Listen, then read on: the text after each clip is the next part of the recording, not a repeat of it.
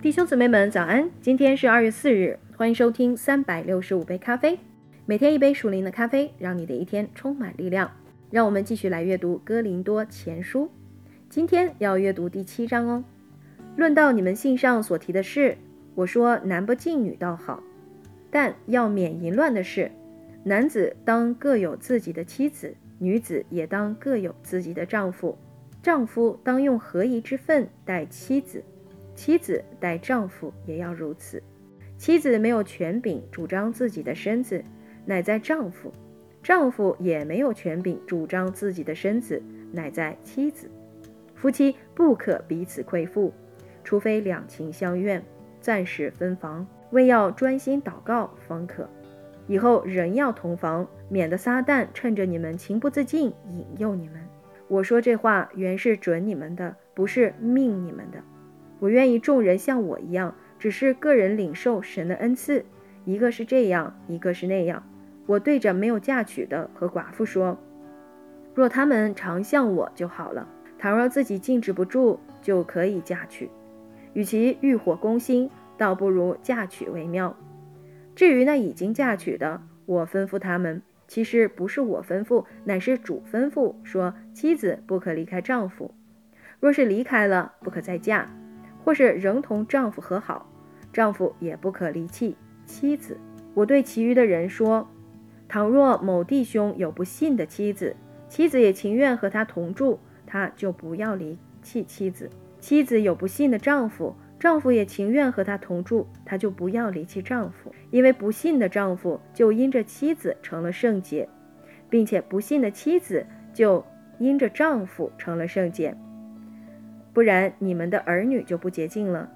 但如今他们是圣洁的了。倘若那不信的人要离去，就由他离去吧。倘若是无论是弟兄是姊妹，遇着这样的事都不必拘束。神教我们原是要我们和睦。你这做妻子的，怎么知道不能救你的丈夫呢？你这做丈夫的，怎么知道不能救你的妻子呢？只要照主所分给个人的。和神所招个人的而行，我吩咐各教会都是这样。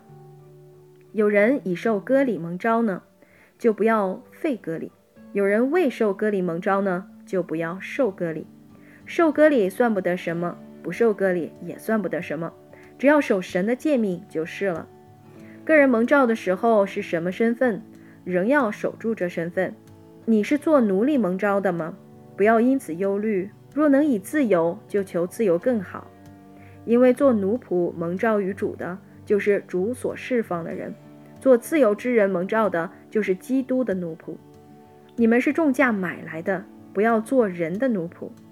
弟兄们，你们个人蒙召的时候是什么身份，仍要在神面前守住这身份。论到同身的人，我没有主的命令，但我既蒙主连续能做忠心的人，就把自己的意见告诉你们。因现今的艰难，据我看来，人不如手速安常才好呢。你有妻子缠着呢，就不要求脱离；你没有妻子缠着呢，就不要求妻子。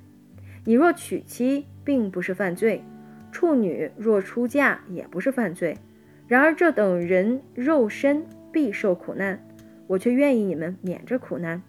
弟兄们，我对你们说，时候减少了，从此以后。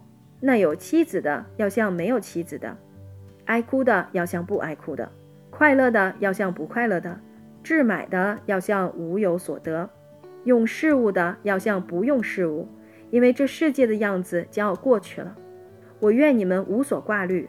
没有娶妻的是为主的事挂虑，想怎样叫主喜悦；娶了妻的是为世上的事挂虑，想怎样叫妻子喜悦。妇人和处女也有分别。没有出嫁的是为主的事挂虑，要身体灵魂都圣洁；已经出嫁的是为世上的事挂虑，想怎样叫丈夫喜悦。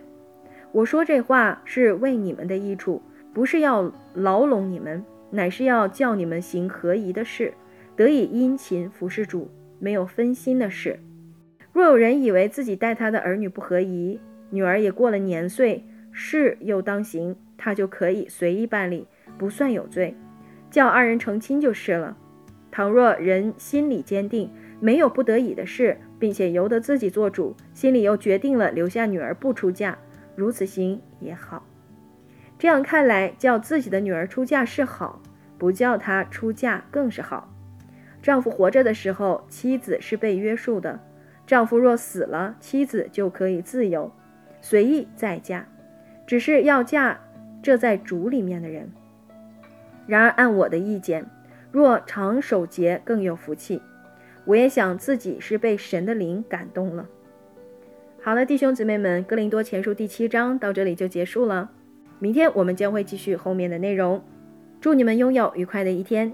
耶稣爱你们，以马内利。